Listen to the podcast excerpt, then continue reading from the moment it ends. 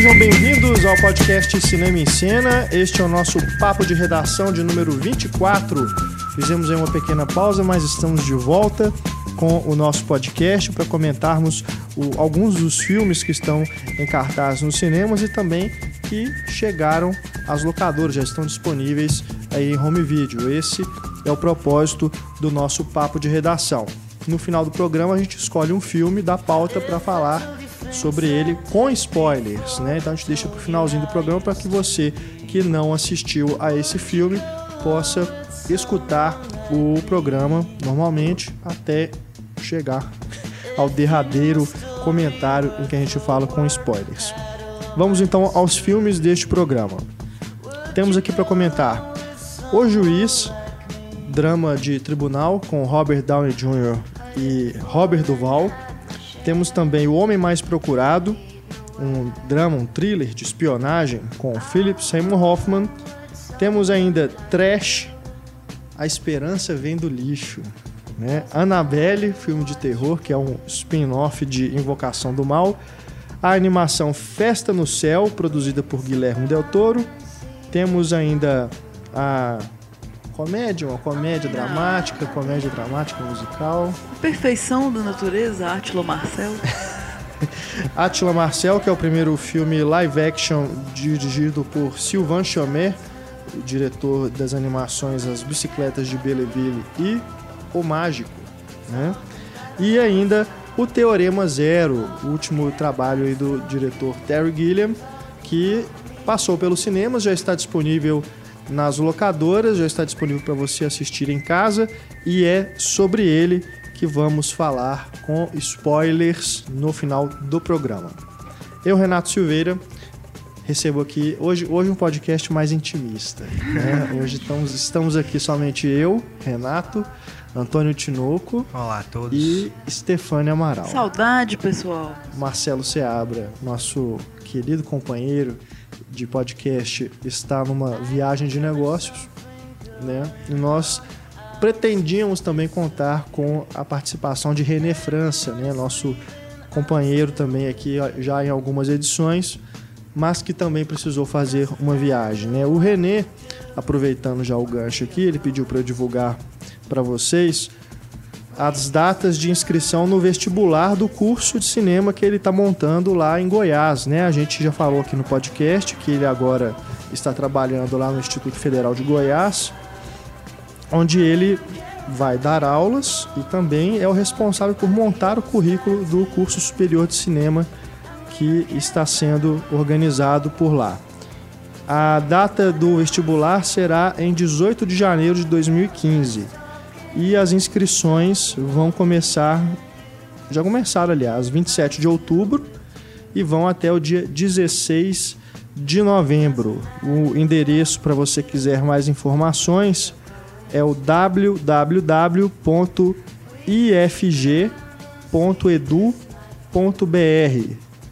Tá bom? Aí na página do podcast você também tem os links para você quiser saber mais sobre o curso de cinema, né? É o curso de graduação, tá? Ensino superior, duração de quatro anos.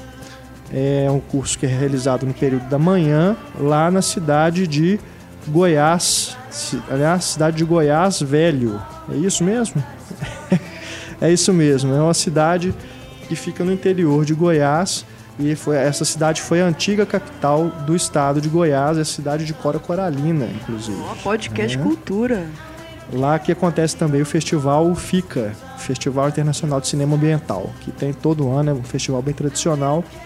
Então vocês podem dar uma olhada aí na página. Você que estiver interessado em fazer cinema, uma grande dica aí, esse curso totalmente gratuito, viu, gente? Totalmente gratuito, é uma, é universidade federal, então vocês podem aí dar uma olhada no site é, o René já até me mandou aqui alguns do, algumas das disciplinas ó, do primeiro ano.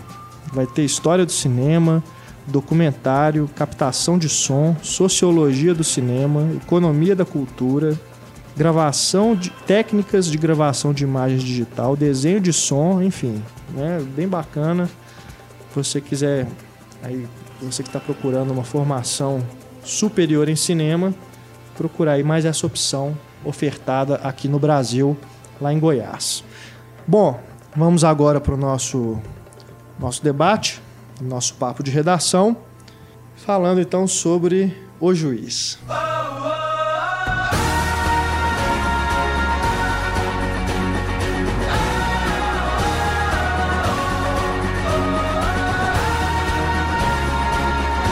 O juiz, que pelo que eu li é, o Robert Downey, Robert Downey Jr. falando, um projeto que ele queria muito fazer, algo que é um sonho dele, fazer esse filme e tal. Não sei até onde, até que ponto que isso é papo para vender o filme, né, que é marketing, ou se é realmente é um projeto que ele tinha realmente aí uma um carinho realmente especial, né? Porque o filme trata de é, alcoolismo, né? Trata de problemas de família. A gente sabe que o Robert Downey Jr. teve um problema muito sério aí, né? De dependência.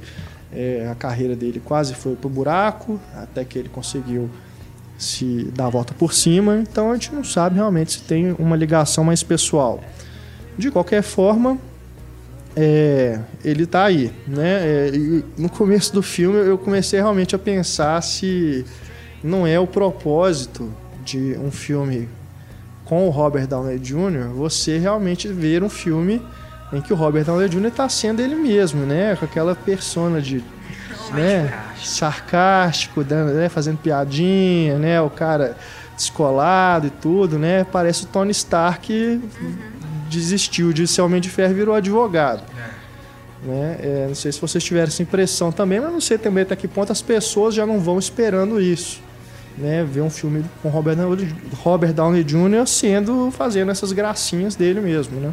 Eu me perguntei por que, que não chamava o advogado, né? Porque mais focou nele do que na, é. na questão do pai. Porque o juiz mesmo é o pai é. dele, que é vivido pelo Robert, da, oh, pelo, pelo Robert Duval. Duval uhum. né? E Dois Roberts. Se envolve num, num, acidente em que uma pessoa morre, né? um, um desafeto de, do, desse personagem e aí ele acaba sendo acusado de homicídio, né, por ter dirigido embriagado, enfim, é, ele já idoso, né, já ali no final da carreira dele de juiz, uma carreira muito respeitada na cidade do interior onde ele vive.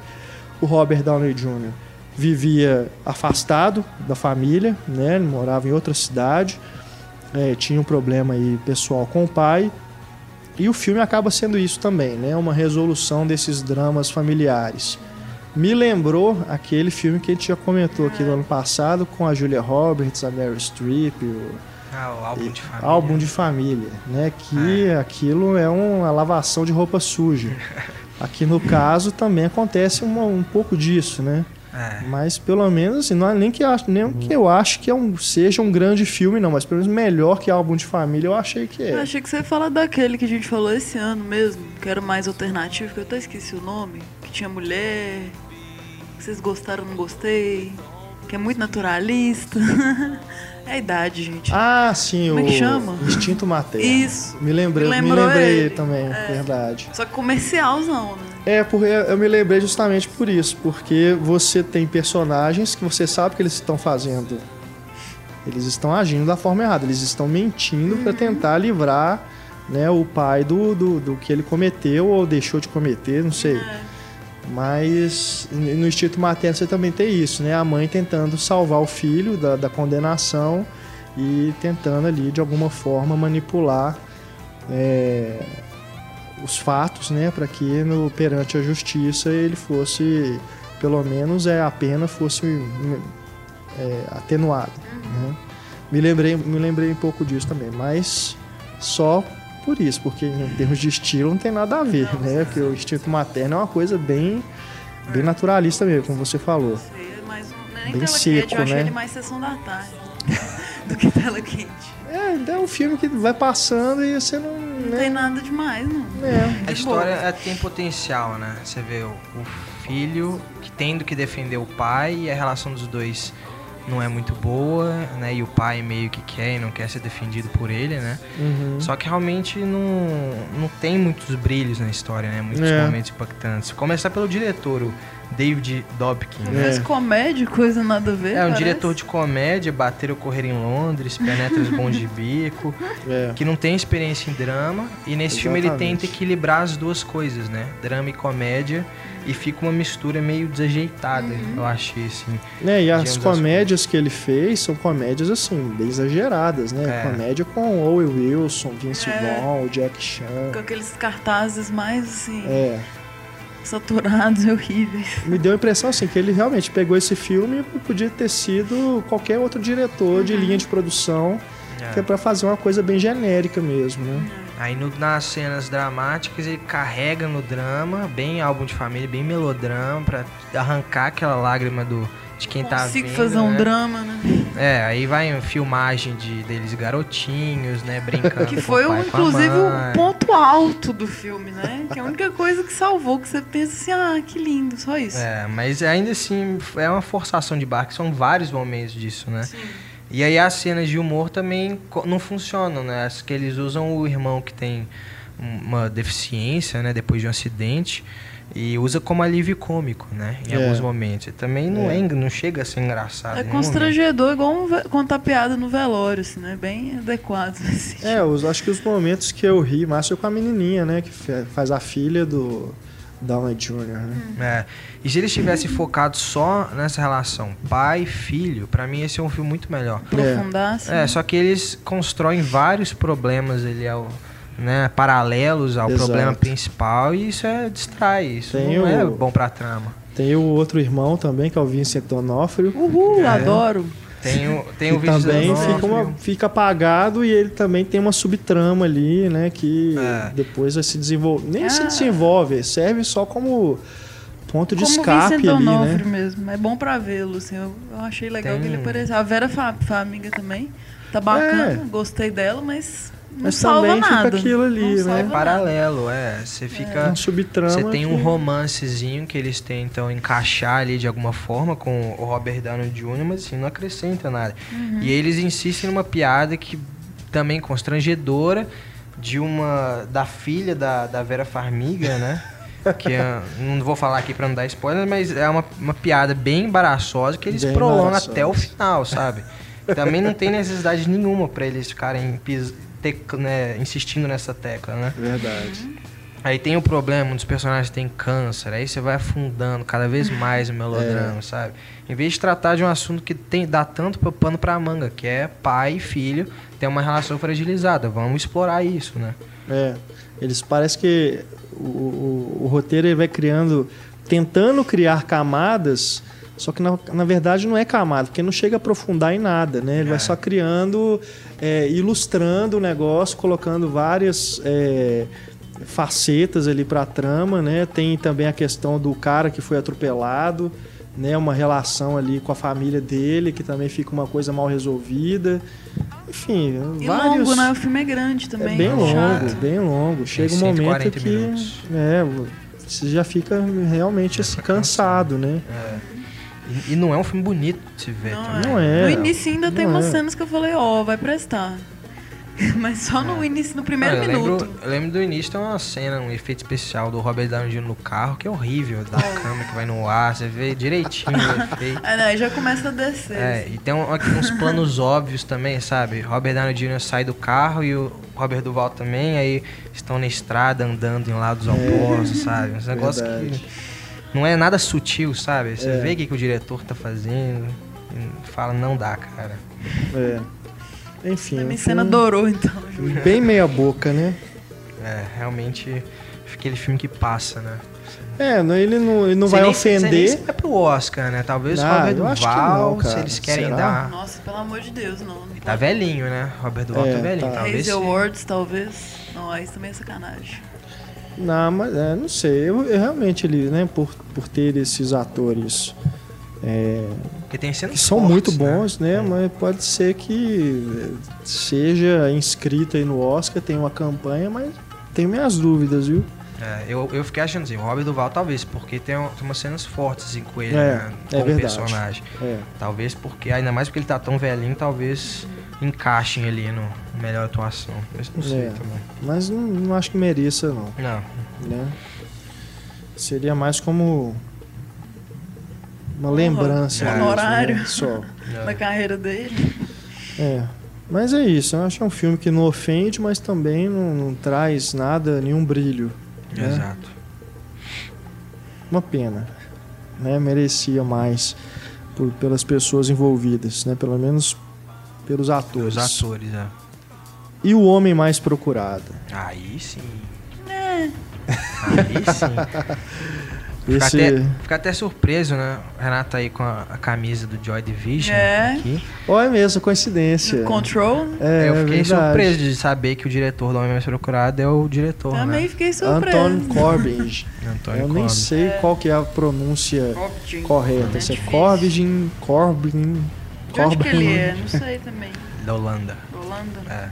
Ele que é diretor de videoclipes, né? Uhum. Ele começou como um diretor de videoclipes, trabalhou com o YouTube em vários trabalhos, né? Com vários, vários clipes. E depois dirigiu esse filme Control. Depois fez Um Homem Misterioso com George Clooney, que eu gosto bastante. Gosto do Control também. E agora, mais uma vez, me conquistou com O Homem Mais Procurado. Também me conquistou. É um filme que é baseado no livro do John Le Carré, que inclusive acho que até por ser baseado né, no, no livro dele, me lembrou também O Espião que Sabia Demais, que é dirigido pelo Thomas Alfredson, Exato. que é o diretor do Deixe Ela Entrar. Dois filmes que eu achei, assim, pelo menos em ritmo, bem parecidos. É uma coisa que, que lembra muito assim o clima de Guerra Fria mesmo. Não É. tem nada assim de ah, é uma coisa de espionagem. Você já pensa em James Bond, Missão Impossível. Não tem nada a ver. É realmente Tem. um filme de espionagem que é um, é um drama mesmo, uma coisa que vai você vai observando como que as coisas acontecem ali nos bastidores. É, a ação se passa muito dentro dos carros, né, que eles ficam escondidos, dentro dos escritórios, né, que são improvisados ali em algum lugar. E você acompanha os desdobramentos ali políticos, né? Os desdobramentos de como que aquela missão em que eles estão envolvidos, aqui no caso é uma coisa mais recente, né? O Espião que Sabia Demais é um filme de época. Esse aqui se passa aí no- no- na questão dos atentados de 11 de setembro. E você tem ali em Hamburgo, que é onde a- a história se passa, o Philip Seymour Hoffman como o líder de uma equipe, né, um núcleo ali da- da- da- de qual país que é? Alemanha. Da Alemanha, né? Você tem a Alemanha, tem o núcleo do Reino Unido, né, da Inglaterra e dos Estados Unidos. E ali tem uma, uma guerra fria mesmo entre, entre esses três núcleos ali para tentar pegar esse cara que é suspeito aí de de estar envolvido com os, os atentados terroristas. Isso é interessante que você falou, porque realmente distancia bastante né, dessa ideia de espionagem, James Bond com explosão e tiro. Porque é algo que tira todo o glamour, o glamour realmente, né? Não tem recompensa para esse trabalho de espionagem, né? Exato. A gente vê, e aí vem o trabalho do, do Seymour Hoffman, que é fantástico, né? Essa pessoa amargurada, pra baixo, depressiva, né? Como se uma pessoa que é, tá trabalhando isso a vida inteira e realmente não tem, não tira muito fruto do trabalho, né? Não tem recompensa quando a gente está falando de guerra, de essa guerra ao terrorismo, né? Uhum. Até porque é, justamente por ser um filme muito de estratégia, né? São os poderosos dão as cartas, né? Ele É. tá muito lá como peão nessa situação toda, né? É, e você tem. Eu me lembrei também do A Hora Mais Escura, da É. Catherine Bigelow, que também é isso, né? Os bastidores ali da, da- dos, da- das sessões de tortura, né? Da, da- da procura ali pelo Bin Laden. Aqui no Homem Mais Procurado, a gente tá falando dessa coisa de não ter é, cena de ação é, e tudo. Tem, tem alguns momentos, mas são muito poucos, né? É, são Você tem uma hora ali que eles tem uma perseguição a pé ali, é, que a câmera se movimenta um pouco mais. E eu achei engraçado que assim, se você for observar o momento de mais tensão, assim, na hora que o cara vai assinar um contrato, né? que eles ficam esperando assim, né, para ver se vai dar certo. É. Ali é um momento assim que você fica mais tenso, assim, que se- junto com os personagens. E achei o clímax também, sem spoiler, mas o clímax achei um soco no estômago também. assim. É. Acontece, dá o recado e pronto. E aquilo. E o final é, para mim é perfeito, assim. O É. final, a hora que. eu Não vou falar, né? Pra não, E eu, eu não assim, revelar, mas achei perfeito como ele termina o filme. eu acho que eu tava tão envolvido assim com os personagens que eu também eu o final, assim, se você pensar bem, não é inesperado, né? É. Mas eu não esperava aquele Exato. final, né? É, Você fica com a sensação, alguma coisa vai dar errado ali, mas, mas depois que passa um tempo, você esquece, né? Aí de repente vem o final e realmente fantástico. O clímax muito, fecha muito bem o filme. é. Na hora certa, né? E depois É. não, não fica enrolando, né? O clímax pronto e te deixa assim. Mas a Stefania que não gostou Não tanto. tô querendo falar, não. Pode falar, eu não vou Stefania. falar que o filme é ruim porque o filme não é ruim. Eu Hum. só não vou ver ele de novo. Mas o que que te incomodou? Ou o que que não te atraiu no filme? Ah, é complicado. Acho que é questão de estilo pessoal mesmo. Não é um problema do filme, é um problema com as coisas que eu gosto de assistir. Entendi. Então, assim, é, eu fui contar ele, por exemplo, e ele é super interessante. O roteiro tem muitos desdobramentos e tal. Então é inevitável a gente reconhecer isso. Mas não me conquistou igual conquistou você, só isso. Entendi. Mas o filme é. É. Se a gente for analisar, né, o se bobear, o Fernando Meirelles foi quem que mexeu mais assim em adaptações do Jo- John le Carré, que o, ele também escreveu o Jardineiro Fiel, que quando você também tem isso, envolve coisa política, né, envolve tudo uma conspiração, né? Mas o filme do Fernando Meirelles ele é mais movimentado, até assim, o estilo visual mesmo é mais a cara do Fernando mesmo talvez por ser justamente um diretor brasileiro, né, que deu realmente a sua cara, estava vindo do Cidade de Deus e tudo, ele conseguiu ali colocar o estilo dele mais em evidência. Já o, o Corbijn e o Alfredson, que são diretores né, europeus que estão ali trabalhando mais ou menos na mesma região, acho que eles dão tem mais a ver, né, um com o outro e por isso que você tem o Espião que sabia demais e esse filme com uma cara mais ou menos parecida. E eu gostei muito do Control, assim, mas talvez pelo estilo mesmo, eu achei pra Pois história é. mais adequado, não sei. É isso é interessante, né? Né? porque ele destoa bastante. Você vê o que ele faz no Control, nesse filme e até no o, o Homem Misterioso, são filmes bem diferentes um do outro. Ele consegue adaptar pra, Pra história, pra história que né? ele tá mexendo. Mas você identifica que é um diretor, o Corbijn, é um diretor que tem o controle da câmera formidável. Tem um control.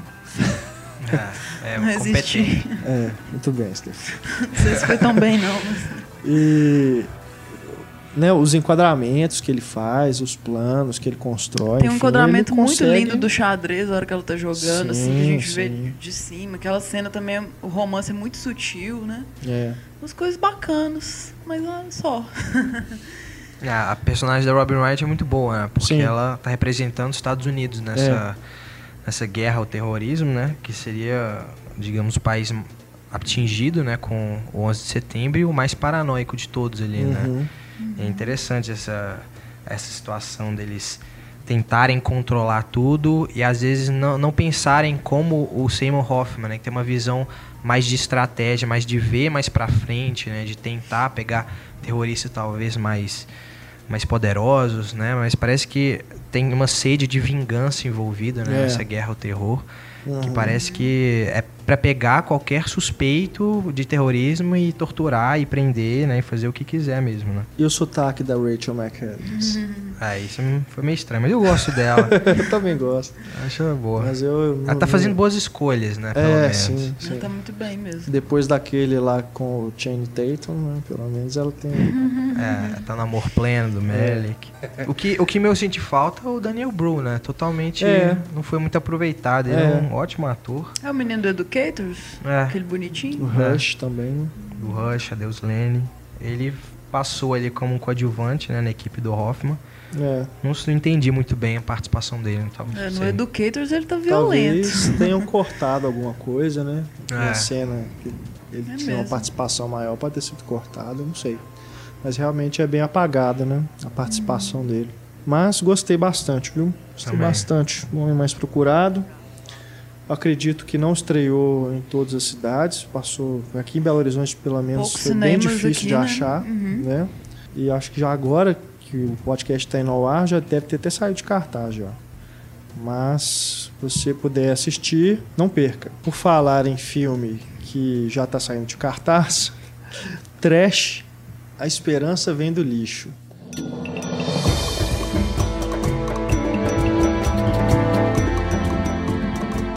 filme que tem Celton Mello, Wagner Moura, Marty Sheen e Rooney Mara, com direção de Stephen Daldry, diretor de Billy Elliot e O Leitor.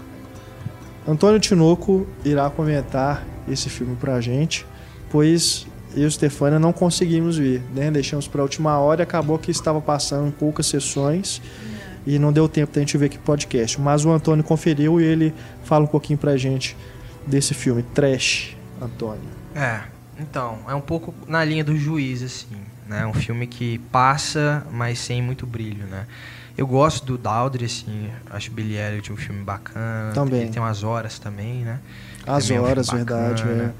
Mas nesse realmente parece que deu uma derrapada legal.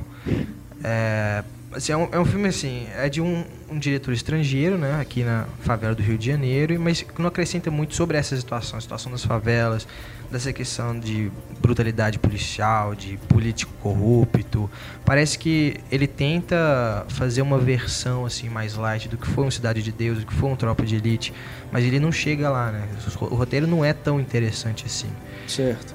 E os três protagonistas, né, os garotinhos, são, são bons, mas eles não, não, não dão atuações memoráveis, né? Mas eles pelo menos sustentam a nossa atenção até o final.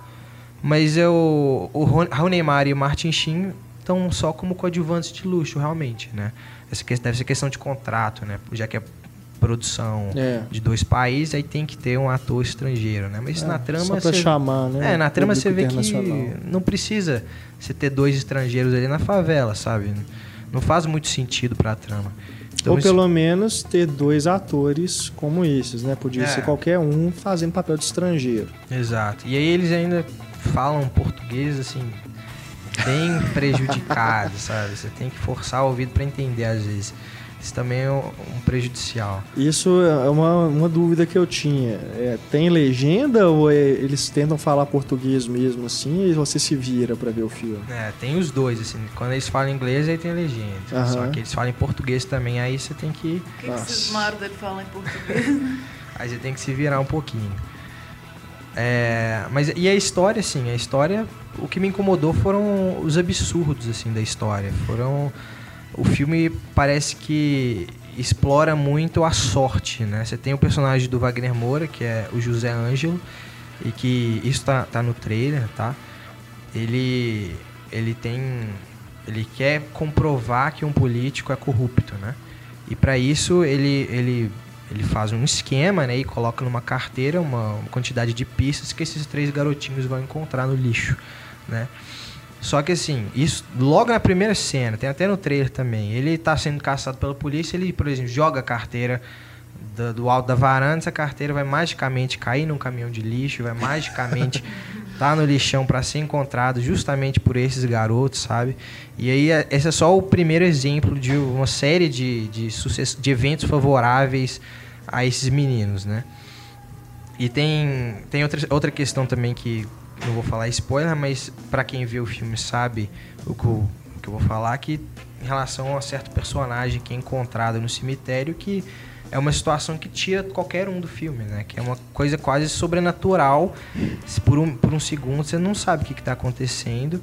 E aí. E também é uma derrapada da história, também é uma derrapada do roteiro. E é isso, essas três crianças, a história do filme é essa. Três crianças vão, é, vão descobrindo essas pistas e vão tentando desvendar essas. Passando pela cidade do Rio de Janeiro, né? Evitando um pouco os cartões postais do Rio de Janeiro clássicos. Mas assim, são, é meio surreal como que elas vão descobrindo essas pistas, né? Não são pistas fáceis, elas vão ligando lá tudo direitinho e tal. E Bom, você falando assim só reforça a sensação que eu tive ao ver o trailer de que era algo tipo Quem Quer Ser um Milionário. é, tem, tem relação com quem é seu milionário, realmente. Versão, né? versão Crianças, né? Na favela, ligando as coisas, né? Pra descobrir, enfim. Mas o problema realmente é esse, assim, não dá, Certo. não dá a impressão de, de que aquilo realmente poderia acontecer. Tem atitudes ali que quem viu o filme fica um pouco incomodado, né? Principalmente ligadas ao personagem do Wagner Moura. que tinha um esquema tão grande assim que ele podia realmente comprovar que um político era corrupto e decide passar por tudo isso, sabe? De criar essas pistas e tal. Tem coisas que a gente realmente não, não, não ficou muito claras. Então isso é um negócio que prejudica a história e vai até o final, assim. E aí, juntamente com essa. com, esse, com os atores que também não roubam muita cena, fica um filme que realmente é ok, assim, um filme que acaba e com uma mensagem até meio bobinha que relaciona isso às manifestações hum. lá de 2013, Meu sabe? Deus de rua. É um trash, então. É, realmente não, eu não recomendo, assim. então, beleza, tá aí a opinião do Antônio sobre o trash, que talvez você ainda encontre aí, né, passando nos cinemas, mas de qualquer forma já está já está sendo retirado de cartaz. Assim como esse eu acho que ainda deve estar tendo um pouquinho de mais sucesso, né? Que é o Annabelle.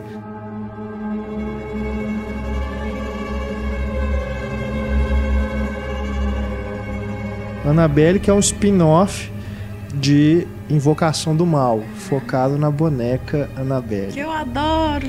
Então, Stefania, você que dará a sua opinião agora, porque só você assistiu. Só eu vi. O Marcelo viu também, né? Uhum. A gente esperava que ele pudesse falar aqui também, porque ele foi um grande defensor Tava desse filme na pauta, é. né? na discussão da nossa pauta. Mas então, então fale você. Ele é do John R. Leonetti e ele é diretor de fotografia, né? Ele tem poucas experiências como diretor mesmo. Ele, inclusive, eu descobri, fiquei de cara, que ele é diretor de fotografia do Máscara e fez alguns contos da cripta e Brinquedo Assassino 3. Então, ah, assim, então foi isso, né, que ele né? foi escolhido. É. Ele fez, tem uma, acho que é uma é, sequência agora que chama Sobrenatural também, mas não é o Sobrenatural que ele está trabalhando. Então ele tem uma, uma, já tinha uma ligação com o terror, senão ele também não ia conseguir fazer o Annabelle. Ficou muito bom. Eu gostei bastante.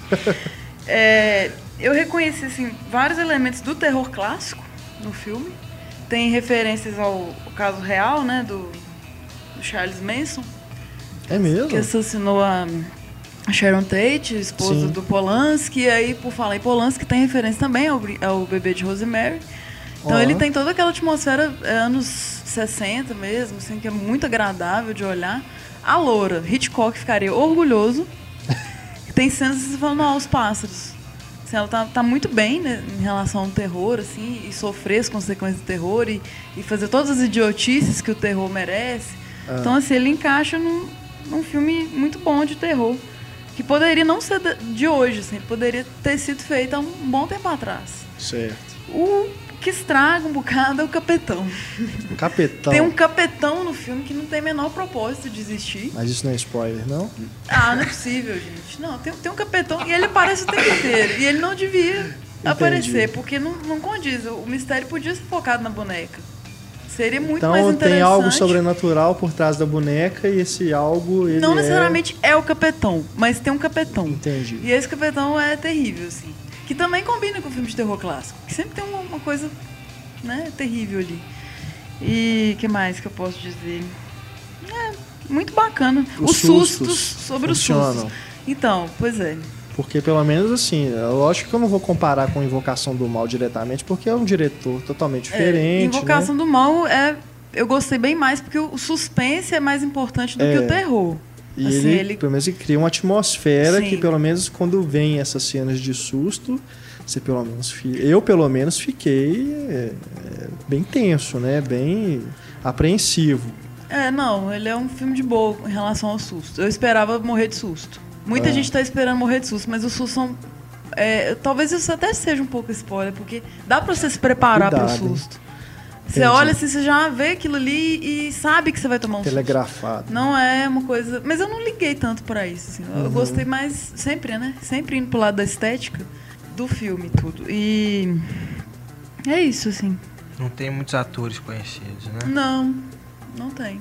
O Invocação do Mal tinha. É, Patrick a própria Will. Vera Farmiga. Wilson, Vera Farmiga. Uhum. Ah, Mas indico a Annabelle, vão, vão assistir. Tinha gente morrendo de susto. Tinha inclusive um cara chatíssimo que tava do meu lado que eu falei, pô, tava conversando demais, tava, a sessão tava insuportável de gente conversando. Aí ele levava os piores sustos, assim, era muito engraçado. Eu achei mais É. rir dos sustos dele do que tudo. Que ele fez, ai meu Deus, toda hora ele assustava. E o pessoal rindo, assim, tá inadequada a sessão. Mas o filme é legal. É isso, é, O filme é ver legal. filme de terror é, é aquilo, né? O cinema é para ser uma experiência coletiva, mas ultimamente você vê filme de terror é algo que acaba te aborrecendo, porque tem gente que fica rindo, fica gritando fora de hora Uhum. É. Uhum. para ver se, a- se dá susto no- no- nas pessoas que estão do lado. É. Tinha sei, gritos, inclusive, que a gente intenção, ficou em dúvida lá. se era do filme ou se era das pessoas, porque É, as pessoas não sabem se escarcel. comportar, né? É. Mas, nessa sessão eu até fiquei idealizando um modelo de cinema que funcionaria tipo aqueles é, pornô trash que a gente vê, assim, que você vai lá sozinho e assiste o filme. Porque, sério mesmo, é difícil demais ver filme com a galera. Tem que, tinha que ter uma opção mais restrita. Pessoas que sabem assistir filme. Porque, Ai, assim, ai. pelo amor de Deus. Não, a gente já discutiu isso aqui no, no, É. no podcast a respeito de você ver filmes como esse em salas vazias, que é o ideal. Só que o problema é, se as salas ficam vazias, como é que vai ter filme? Não, nem que seja mais caro, né? A gente né? que é rico O vai lá e negócio vê, é assim, porque se tá difícil. você, se você é um espectador realmente mais exigente, você sim tem que procurar sessões, infelizmente, né, em horários alternativos em que você vai evitar esse tipo de pessoa. É. Ou deixo pra ver mais pra frente, né? Perto de tá saindo de cartaz, que também é chato, porque você tá afim de ver o filme tem que ficar esperando. Né? É, pra gente que é da imprensa, tem as cabines de imprensas para estresse que resolvem um pouco mais. Mas mesmo assim, dependendo de onde você for, cabine de imprensa é igual sessão normal, porque enche de gente. Né? Não faz diferença nenhuma. E tem gente chata também nas cabines de imprensa, por incrível que pareça. É, tem gente que parece estar indo no bar, não é ver filme, não. É. Quer discutir tudo e. Mas né, é, é realmente complicado. Ver filme de terror é. Você que gosta mesmo, mesmo que tá afim de ver, você tem que penar um pouquinho. É.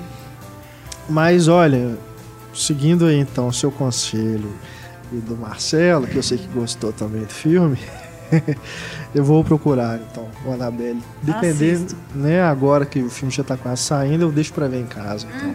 Assiste sozinho, em casa, Vou fazer uma cabine porno trash na minha casa. Cine privê do Renato. Que horror.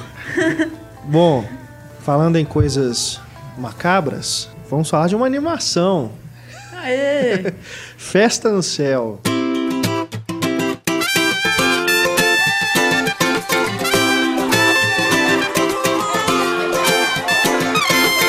Essa animação, dirigida por Jorge Gutierrez, é isso? É um diretor novato que foi apadrinhado aí pelo Guilherme Del Toro, que é o produtor desta animação da DreamWorks. Da DreamWorks? Eu acho que é. ou pelo menos começou a ser desenvolvida pela DreamWorks e acabou sendo feita pela Fox. Enfim, alguma coisa assim. Porque, porque o Guilherme Del Toro ele é consultor criativo da DreamWorks, né? No Como Treinar Seu Dragão, Kung Fu Panda 2, ele já atua nessa função. Então acredito que agora também tem a influência dele nesse sentido. Festa no Céu que no comecinho eu comecei a ficar preocupado, porque aparece aqueles menininhos, né, aquela animação que já não é muito refinada. Eu comecei a ficar meio desconfiado, assim, gente, será que eh, são essas animações feitas na garagem que o estúdio pegou para poder lançar, né? Porque tem muitas, né? Tem muita animação que chega por aí, igual esse que chegou há tem pouco tempo, A Lenda de Oz. Você vê assim, um desenho feio, né? Uma animação feia. Eu não vi o filme, não sei se é bom, porque é, aquele da Chapeuzinho, Deu a Louca na Chapeuzinho, a animação é bem tosca, mas o filme é super divertido, eu É. gosto bastante. Surpreendeu. Agora esse, quando ele começou, eu falei assim, "Hum, não sei não, né? Mas depois me pegou. Foi mais ou menos o que aconteceu com Deu a Louca na Chapeuzinho. Ainda que depois que a história é transportada para dentro do, do universo, né, onde a trama realmente se passa, a animação fica melhor. Porque fica mais estilizada, né? Parece que eles são bonequinhos de, de madeira, né? É, Isso aí é muito original, né? Assim, Aí fica bem legal. eles na madeira, remete um pouco artesanal ali, né? É. colocando bem a cultura mexicana. Eu gostei bastante. Até, assim, a, a, história é bem simples, né? Quer dizer, começa com esses meninos que entram no museu, né? Numa excursão. E aí a guia apresenta a eles a história dessa fábula, né? Essa lenda mexicana em que a morte fez uma aposta com o... Que, que criatura é aquela? Eu não sei... Não sei dizer qual que é o nome exato, mas é como se fosse o o, o, par da morte, né? Ele também é uma. A, a, morte seria o espírito bondoso, apesar de ser a morte, e o outro é a, seria o espírito maligno, né? E eles têm uma relação ali, eles formam um par também, e eles fazem uma aposta de que é, a, o, o, amor da menininha seria conquistado por um ou por outro garotinho, né? Então você tem essa história bem simples, né? Bem singela, dos dois disputando o coração da menina. Mas aí o desenrolar da história te leva realmente a essa questão da cultura mexicana, né? Que é a questão do Dia dos Mortos, a festa que eles celebram os mortos e tudo, e a forma como eles encaram essa questão da morte, da espiritualidade, que é, realmente foi o ponto do filme que me pegou. Eu falei assim, nossa, né, surpreendente e uma animação que ela não é mexicana, é uma animação realmente produzida nos Estados Unidos, ter realmente essa apresentar, né, essa essa questão cultural de uma forma tão é, como é que eu vou dizer, aberta, né, uma mente mais aberta para essa questão espiritual. Sim. Né? Que tem essa festa da morte mesmo lá, Sim. tudo é muito interessante passar isso para para quem talvez não tenha atinado, né? Mais do que o Tim Burton já fez, de uma forma mais original, mais mexicana mesmo. Né? É. Muito bom para as crianças e para os adultos. Até ajuda a gente a lidar com a morte mesmo assistir esse tipo de coisa. Uhum. Mais que, que possa parecer batido, é, é muito bom. E, assim, na questão da aventura, eu achei que chegou um ponto que eles começaram a fazer coisa demais, assim que parece que as coisas eram resolvidas fácil, passava para outro, passava para outro, então ficou um pouco caótico isso. Eu adorei o filme, mas tem esse, esse é, aspecto. Por eles serem de madeira, talvez, teve momentos que eu senti um pouco de falta de, de expressão. Certo. Por exemplo, quando ele encontrou a mãe dele. Uhum. Ficou um pouco assim, oi mãe, tudo bem? E aí, beleza. É, limita um pouco, né? É, a, express, a, a expressividade é, deles. E por, por eles fazerem tantas coisas, é muito lugar para onde olhar. Né? O filme é cheio de detalhes. Muitas tudo. cores, né? Aí é, talvez tenha faltado um pouquinho essa, essa emoção, assim, essa, essa né? sentimentalismo mesmo. Mas tem. Tem Creep do Radiohead Não é? Eu queria muito ter visto em inglês. Inclusive tem, tem no Teorema Zero também, tem, tem um pouco da Creep é do, do Radiohead. É, o mundo, aquela é, diferença do mundo dos lembrados e o mundo dos esquecidos ficou muito legal Sim. também. Para onde vão, né? Os espíritos. Esse paradoxo, o próprio título chama Livro da Vida e fala da morte. É. Então a gente misturar as coisas, a morte seria uma continuação da vida, muito interessante isso. É, que mais? Questão tem, das touradas. Você falou do Creep, mas tem Elvis Presley. Tem também. um monte de músicas legais, assim. Algumas pop, nem tanto. É. É, a questão das touradas, eu fiquei surpresa demais, porque eu tava com medo disso. Assim. Eu falei, nossa, eles vão colocar touradas e tal, mas aí eles. Pra, na minha cabeça, eles resolveram essa questão, assim. Até o touro fica decepcionado quando ele faz o que faz e tudo. Uhum. E, e aquela, aquele perdão em relação aos touros. Isso foi maravilhoso, assim. Então o filme é muito bom. É. Então, todo mundo tem que ver. Genial. Não, é realmente é uma animação, é uma grata surpresa. Uhum. Acho né? que talvez Chegou tenha faltado. sem barulho nenhum, né? Até assim, lá fora eu não É. vi muita divulgação. Assim, ele já tinha, E tinha visto é o trailer há muito tempo. Acho que eu vi o trailer É. desse filme ano passado. Ele custou chegar, assim, né? Ficar Verdade. pronto mesmo. Tem uma coisa também que eles podiam ter feito que fica legal. Pelo menos um minuto, assim, quando a Maria viajou. A gente só viu ela depois quando ela voltou. Não teve nada, assim. Eu, eu senti falta um pouco disso. Do Sim. percurso dela com, com o porquinho e tal. que, que eu gostaria de ver mais. Podia ser uma Entendi. série. Podia Hum. ser mais longo, talvez. Muito bacana. Muito Entendi. colorido, assim, pra menina, então. Tudo é estilizado com uma caveirinha. É muito legal. É, Quando eu vi eu. o trailer, eu achei interessante, assim, o visual. Me lembrou muito Green Fandango, quem, quem Sim. já jogou sabe. É, eu lembro desse jogo. É. É, E o... verdade. Mas eu achei um pouco estranho as vozes, assim. Es- Escolheram o Channing Tatum pra ser um dos caras. Achei que não combinou muito. Porque o outro é o Diego Luna, sabe? É. Então aí funciona mais. Eu, eu é aqui no Brasil, né? Só dublado, então não, não sei dizer qual personagem que o Channing Tatum dublou. Uhum. Mas se eu não me engano, deve ser o que é o mais forte, né? Que tem aquele broche. Que tem um desses personagens que recebe um broche que torna ele praticamente Da- invencível, é, né? Mortalidade. né? Então eu acredito que seja ele. O Diego Luna seria o outro que é o mais romântico, que toca o violão, né? Deve ser É. isso. E quem você lembra quem que faz a menina? Faz a voz da menina? É a Rosário Dawson. A Rosário Dawson? É. É, as o escolhas são. também.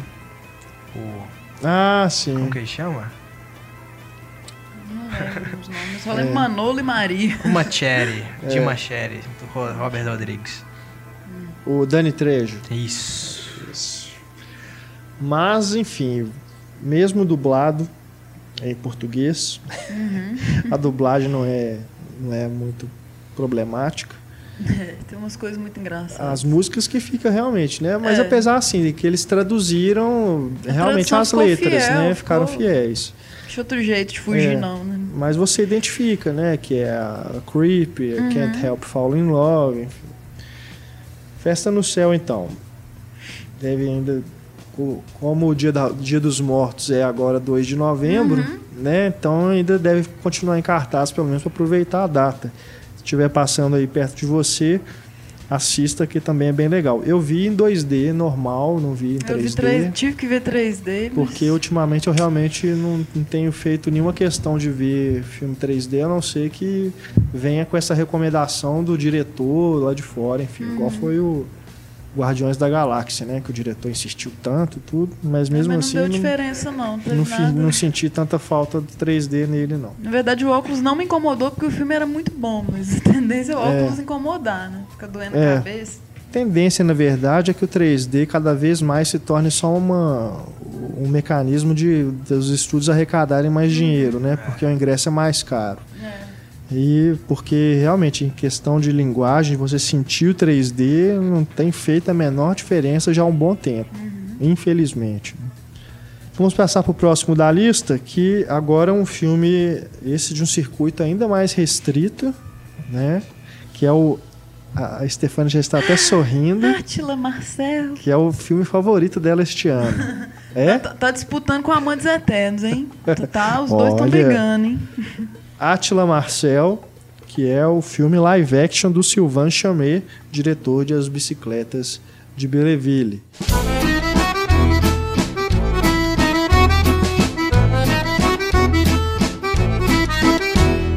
E aí é um problema que eu já, já tive com o filme. Porque eu, o tempo todo eu fiquei imaginando que ele queria estar fazendo, na verdade, uma animação. E, na verdade, ele colocou atores ali. Vi problema. Na verdade, eu não vi problema em nada, né? Porque pra mim o filme ficou perfeito. É mesmo? Sério Nossa. mesmo. Eu até escrevi no meu blog, Por favor, depois vocês entrem faça- lá no Seu blog. Cartas a Cris, Ó. no Blogspot. Eu não sei direitinho os pontos e os arrobas que tem, não, mas, Mas é a gente bota o só link colocar lá no Google lá. Cartas a Cris que vocês acham o texto. Ai, o filme Então, é perfeito. vamos lá. Então, vou deixar você É. começar. Aí depois a gente, a gente critica. Ah, A sua defesa assim. De Attila Marcel. A sensação que eu tive com a Atila Marcel foi a mesma que eu tive com Amélie Polan. A mesma. Assim, eu, eu. E é um- teoricamente é uma comédia, mas eu nunca chorei tanto em duas comédias. Porque eu chorei o filme inteiro. Ele me emocionou profundamente em tudo. Em tudo. A hora que eles estavam rindo, eu tava chorando. Então, assim. É. A questão do, do filme mesmo são as memórias, né? Ele até inicia com uma frase do Proust. Não é por acaso que é Madame Proust, que é uma homenagem ao Proust que achamos tudo em nossa memória. Ela é uma espécie de farmácia onde encontramos sem querer ora um calmante, ora um veneno perigoso. Então parece que o roteiro foi feito com base nessa frase.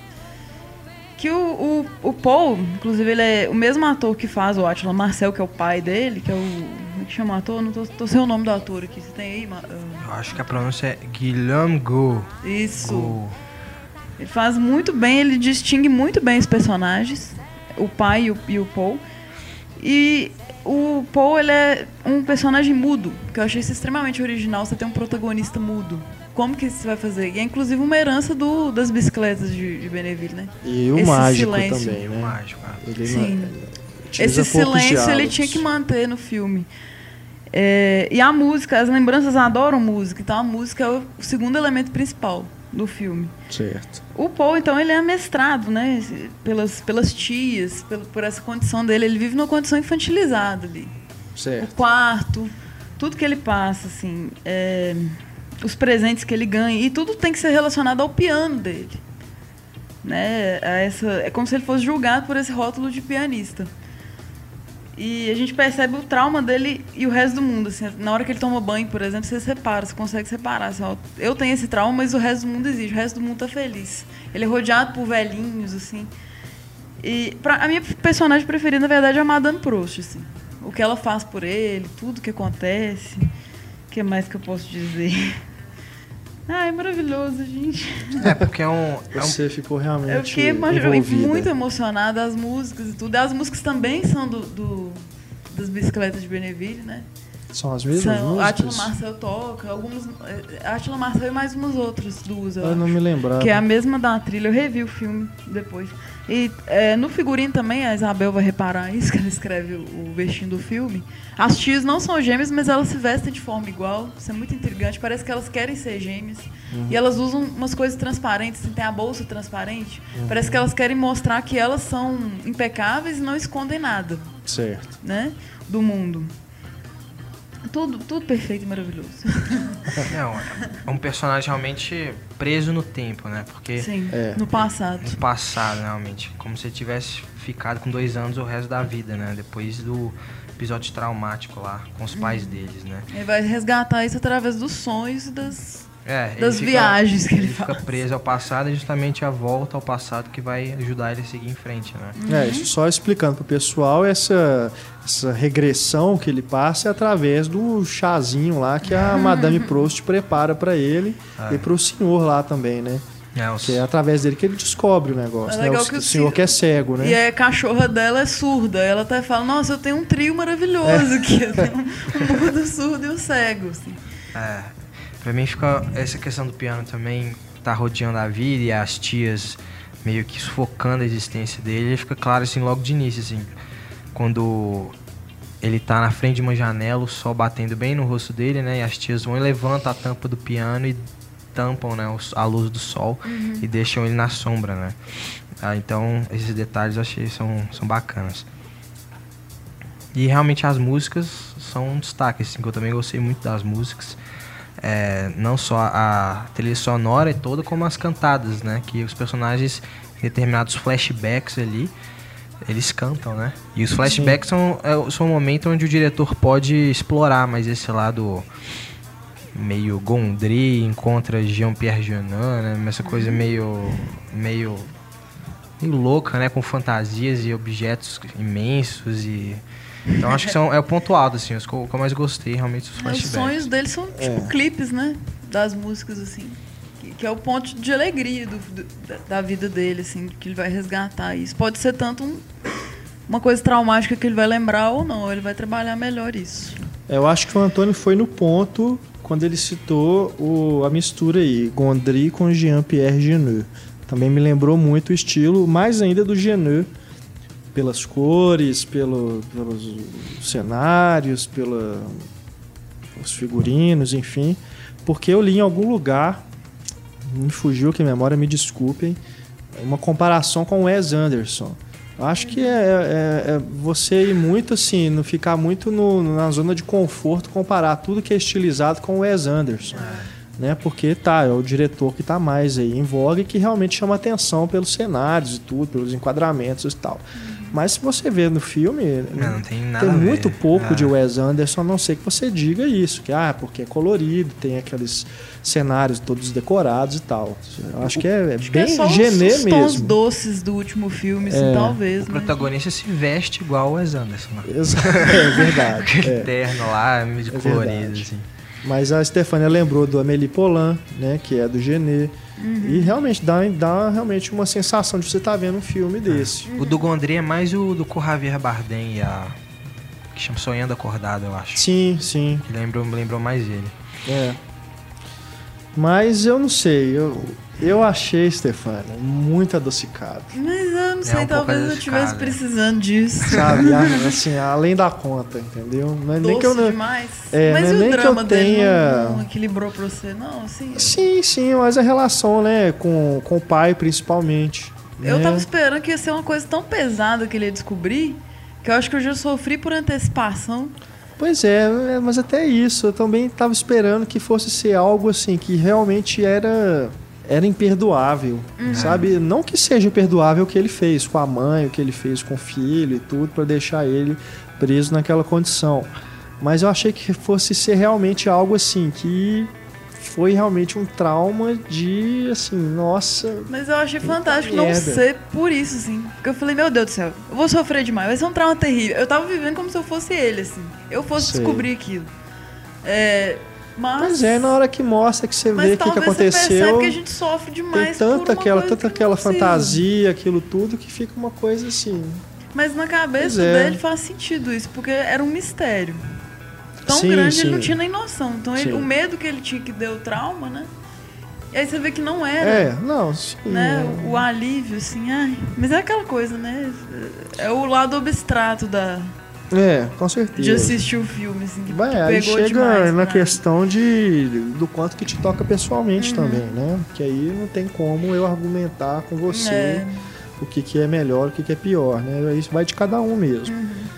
Mas em relação, eu, eu- em relação ao protagonista, eu acho bacana fazer ter um filme com um protagonista que é uma pessoa que tá mesmo à margem assim, né? Que você não vê filmes com pessoas assim, mas ao mesmo tempo é óbvio que o cara não é cativante e, eu realmente não senti nenhuma empatia por ele, Eu não cara. consegui nenhum envolvimento emocional Nenhum. com o personagem. também. Eu me envolvi pelo filme, não, não por ele. assim. É, porque É ele como realmente... se eu fosse ele, é como se ele fosse nulo e aí eu estivesse passando o que ele tá passando. Então o que eu tô assistindo ao meu redor, que foi a identificação. Uhum. E, e esses sonhos e tudo. assim. E dos números musicais, honestamente, o, o único que eu achei mais criativo, que eu gostei, foi da luta barra dança dos pais no, Não, no ringue, né? É. Porque os outros eu achei também, aquele negócio daqueles sapos, eu achei também, É muito legal. sabe? É muito legal. O sorvete é maravilhoso. Não sabia se eu ria, se eu chorava. Muito bom. Ai, ai. Mas a impressão que me deu é isso que eu falei no começo, que parece que ele filmou live action, mas achando que estava fazendo uma animação. Uhum. Porque tem tudo assim o ritmo das animações dele. É. né? Só que na animação, pelo menos, você tem um, um, um valor estético que eu acho que é bem superior ao que ele conseguiu agora em live action, porque te lembra outros diretores. Uhum. Na animação é o Chomé, você tem o traço do Chomé. Uhum. Então talvez se ele tivesse feito uma animação, poderia ter sido até melhor. Precisa achar Mesmo o ainda filme um só caminho. como animação, mas. É. né? Ele precisa achar a marca dele ainda, né? É. Eu também achei isso. Ainda não, ainda não é um filme com a marca do Showman. Parecia É. que se a animação, se fosse animação, realmente teria chance de ser um pouco melhor. Tem até uma hora que eu acho que ele brinca, né? Tem uma hora de sombras, né? Um, É, uma disputa de verdade. sombras que me lembra, ó, olha ele, ele ali, querendo fazer animação. É verdade. Mas as bicicletas de. Mas é legal, assim, como a forma como ele constrói o roteiro, que termina da mesma forma que começa, né, Uhum. fazendo uma rima ali e tudo. É. É bacana, assim, é, é bem construído, bem escrito, né, pelo menos. Mas se Mas acho comparar que com as bicicletas pega. de, de Beneville, assim, tem muita marca dele, assim, autoral. Os elementos que ele usa, assim, na, na história, não Nos na elementos. estética. É, nos Assim, elementos. né? assim. Ele repete esses elementos. É, Então, assim, parece que ele vai insistir nisso. Vai continuar insistindo nisso e tudo. E é bem pesado, né, as bicicletas de, de Beneville, assim. Tem horas perturbadoras, assim, deep web. é. Você não tira da cabeça. Esse filme já é bem... Não, igual Superar os traumas que eu fiquei da bicicleta de Beneville através desse filme. O Mágico é um filme muito triste, cara. É bem melancólico, né? Esse já vai por outro lado, ele tenta, tipo, pra cima. É. Apesar de ter uma coisa muito triste por trás, né? A história dele ser triste também. Mas tá aí, então. O Atila Marcel estreou aí no circuito de arte, né?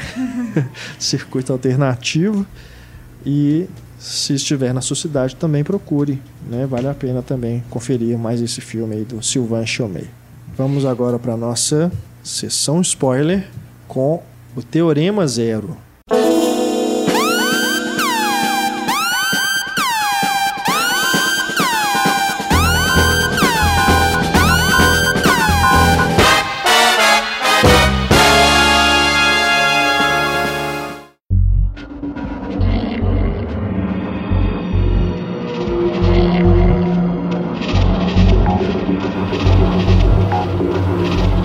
filme de Terry Gilliam de que foi, passou pelos festivais, demorou a entrar no circuito, entrou, passou rápido cinemas, já está aí agora nas locadoras e outros canais que você encontra esse filme, Teorema Zero, que é, eu não sei se é o próprio Terry Gilliam que fala isso ou se são os críticos que estão formando aí uma trilogia com o Brasil, os Doze Macacos e esse.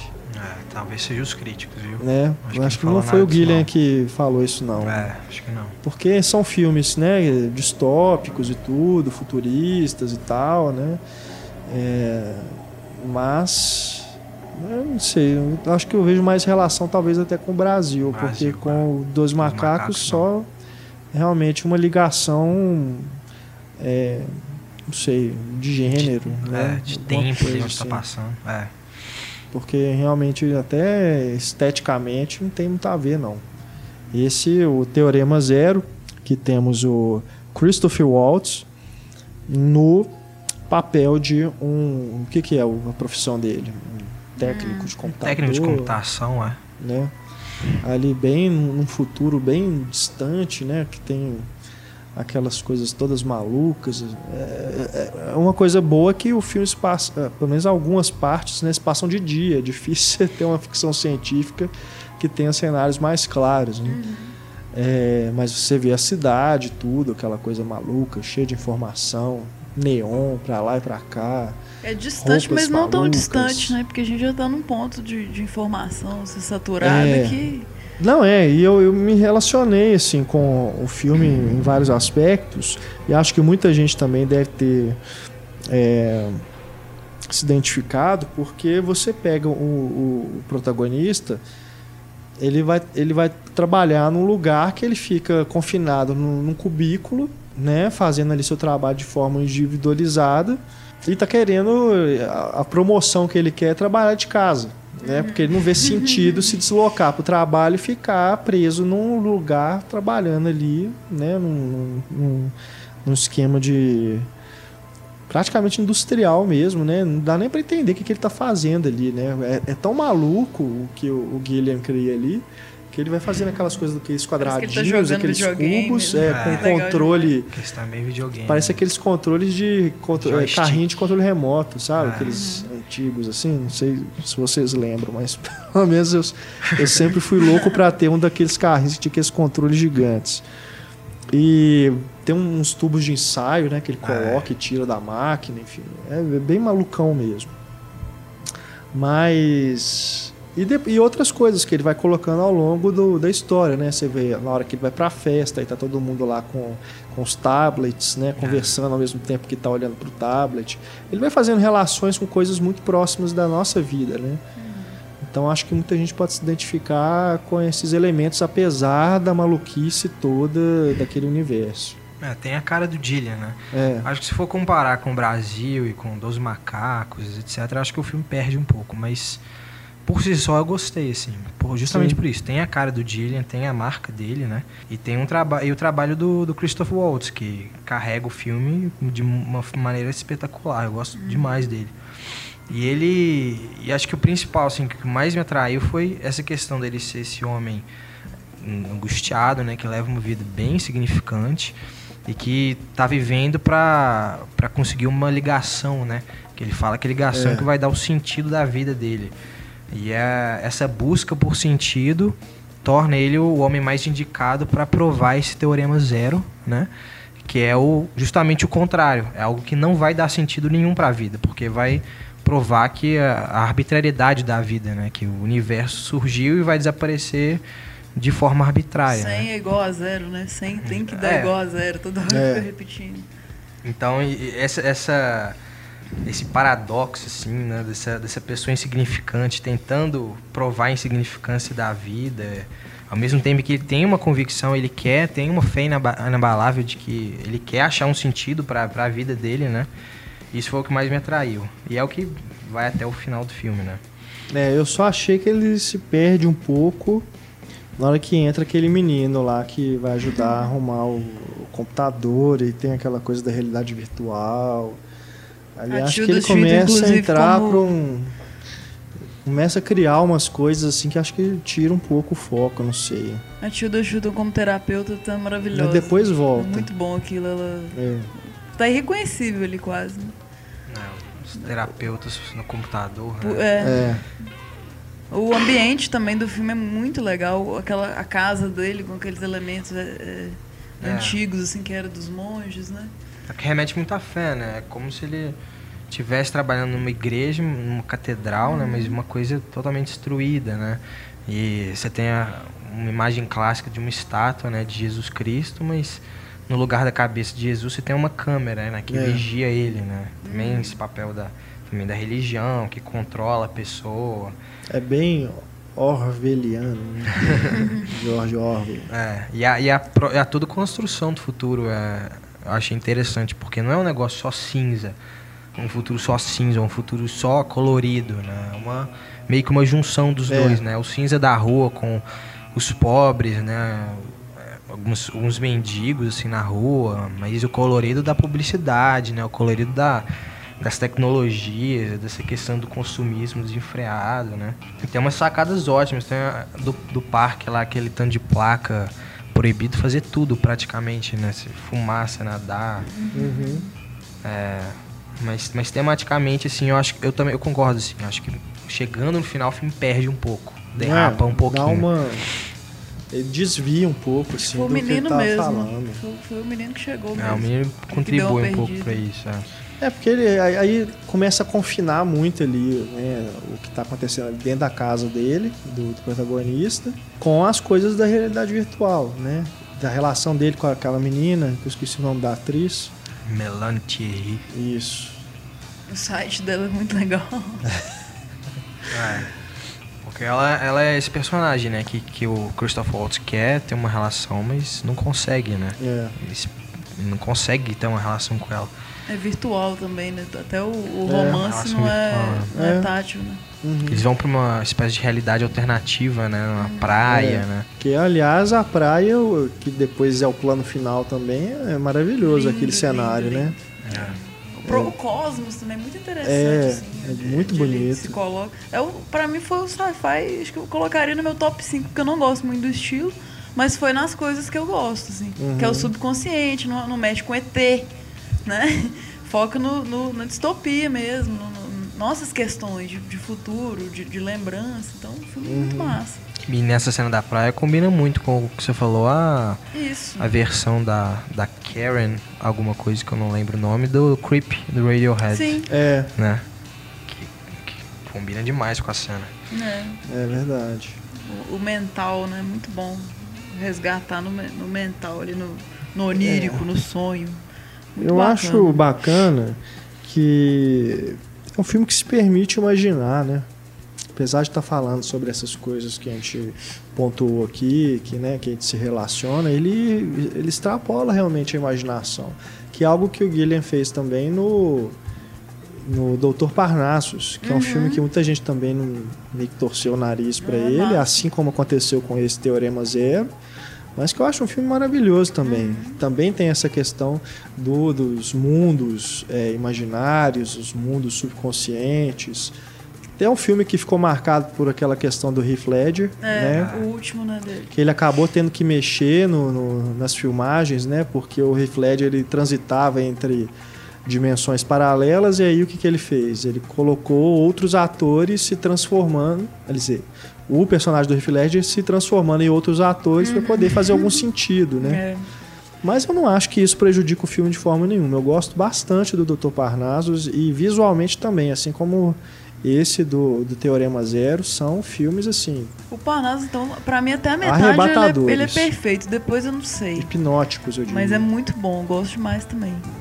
O- ele fez um também, que esse acho que só saiu aqui no Brasil em home video, que é o Tideland, que é como se fosse uma versão ao avesso do da Alice no País das Maravilhas. Também muito interessante, muito interessante. Mas é um filme esquisito, já digo isso. não- não- é um filme bem que acho que foi, foi bem naquela época que ele não estava conseguindo fazer os projetos direito, porque ele é- é um cineasta azarado, né, o Dylan? Depois daquele negócio do Don Quixote, Quixote meu tá Deus do hoje. céu. Diz que é o próximo, né, que ele vai fazer. Ele tá. Ele falou que só acredita vendo agora, né? o cara tá há mais de 7 anos, sei lá quanto tempo. Coisas. Bem mais, acho, mais de 10 anos. Tentando tirar esse negócio do papel e não consegue. É. Mas acho que a ideia é justamente essa, assim, ele, ele cria visuais, cenários e tanta coisa que os orçamentos ficam. É. Devem ficar grandes demais, cara.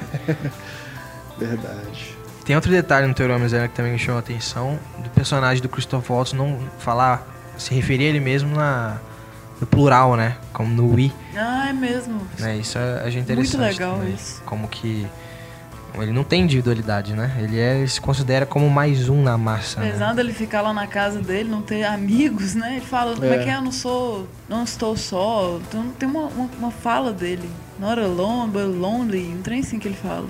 Que é bem isso. É, É, sozinho, mas não forma, solitário. Não solitário, é. Só que na verdade ele tem que se colocar como várias pessoas. Então quem que acompanha ele é uma loucura. Até Levanta também uma muitas forma questões, né? de ele lidar com a solidão, né? Não acha que ele tá sozinho. Conversa Ele é sozinho, nosso. acho que tem alguém, né, que tá do lado, um É. amigo imaginário, uma coisa assim. Mas é, é interessante também, um outro detalhe bacana do filme. Enfim, eu, eu, eu realmente gostei, né? Muita gente, como eu disse, torceu o nariz, não, não, não agradou muito, mas tendo um pouco mais aí de. Como é que eu vou dizer? É, Abra sua mente. Eu acho que carinho com o próprio Dillian também, né? Tem muita gente que não gosta dele. Pelo É, menos eu escuto muita gente que não gosta de nenhum filme que ele faz, né? é, Mas eu curto essa estética dele. É, você tem que é, abraçar também a proposta do cara. Né? Mas então está aí, o Teorema Zero já disponível para você assistir no conforto da sua casa. Posso só falar mais um negocinho do Atila Marcel que eu esqueci? Pode, eu É, se vocês não quiserem ver o filme, assiste pelo menos a abertura. Porque na abertura é fenomenal. Porque ele é tão popular, o pai dele, o Attila Marcel, que ele vai passando pelos anos 70, 80. Ele, ele vê os punks, os hips, os beats e a classe trabra- trabalhadora e todos gostam dele. Então ele é o, o Jesus popular, assim. E a questão das fotos no filme também, como ele separa a memória dele entre o pai e a mãe, até ele resolver. Então a mãe é a deusa, o pai é o que ele tem medo, que ele não, não consegue resolver. E a questão de, de Jesus e o budismo.